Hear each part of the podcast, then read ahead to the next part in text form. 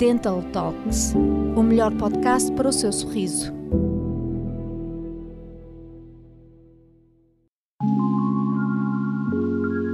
Quantos são e como se chamam os dentes? Ter dentes bonitos e saudáveis é sinónimo de uma boa higiene oral e a garantia de um sorriso magnífico sem complexos. Mas, a não ser que nos estejam a doer ou na hora de os lavar, raramente paramos para pensar nos nossos dentes. Mas cada dente tem uma função específica na mastigação. A ausência de apenas um dente causa problemas graves ao processo digestivo. A pessoa que não mastiga bem engole pedaços maiores de alimentos, sendo mais difíceis de serem digeridos, sobrecarregando o estômago.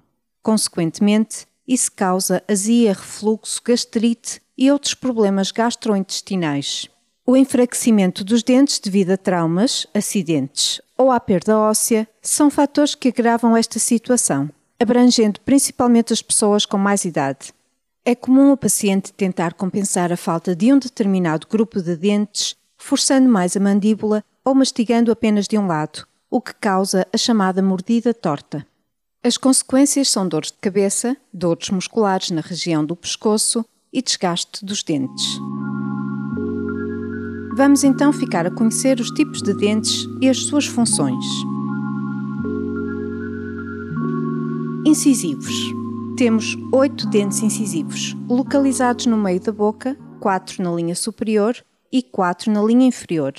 Estes dentes são maioritariamente utilizados para cortar.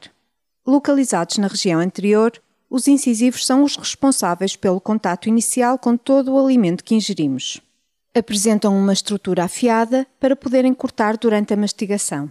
São os primeiros a crescer na boca humana, aparecendo na criança dos 6 aos 9 meses. Exercem um importante papel funcional na mastigação, estética facial e fala. Caninos. Temos quatro dentes caninos, que são os dentes pontiagudos localizados ao lado dos dentes incisivos. Pontiagudos e em forma de lança, os caninos são os mais fortes da boca. Temos dois em cima e dois em baixo, e são utilizados principalmente para rasgar alimentos. Posteriormente passam para o processo de trituração realizado pelos outros dentes. Premolares. Temos oito dentes premolares, localizados entre os dentes caninos e os dentes molares. Com quatro na linha superior e quatro na linha inferior, estes dentes são geralmente utilizados para trituração dos alimentos. São eles os responsáveis por esmagar e moer a comida, essa estrutura está dividida em primeiro premolar e segundo premolar, organizados por ordem crescente. Molares. Temos oito dentes molares, localizados no fundo da boca, sendo que quatro se localizam em cima e quatro em baixo. Bastante lisos, são utilizados para triturar e mastigar os alimentos. Os molares são responsáveis por moer os alimentos e transformá-los em pequenos pedaços para que estejam prontos para a digestão. Graças a essa importante função, eles são um dos primeiros dentes permanentes a aparecer na nossa arcada dentária. Por volta dos 6 anos de idade, desenvolvemos completamente os molares. Eles não possuem antecessores de leite. Quando aparecem na boca, erupcionam atrás do último dente de leite. Sisos. Por norma, são quatro os dentes do siso, mas nem todas as pessoas os têm ou então não têm os quatro. Também conhecidos como os terceiros molares, são os últimos a nascer e geralmente estes dentes são extraídos para que não perturbem o alinhamento dos restantes dentes e maxilares.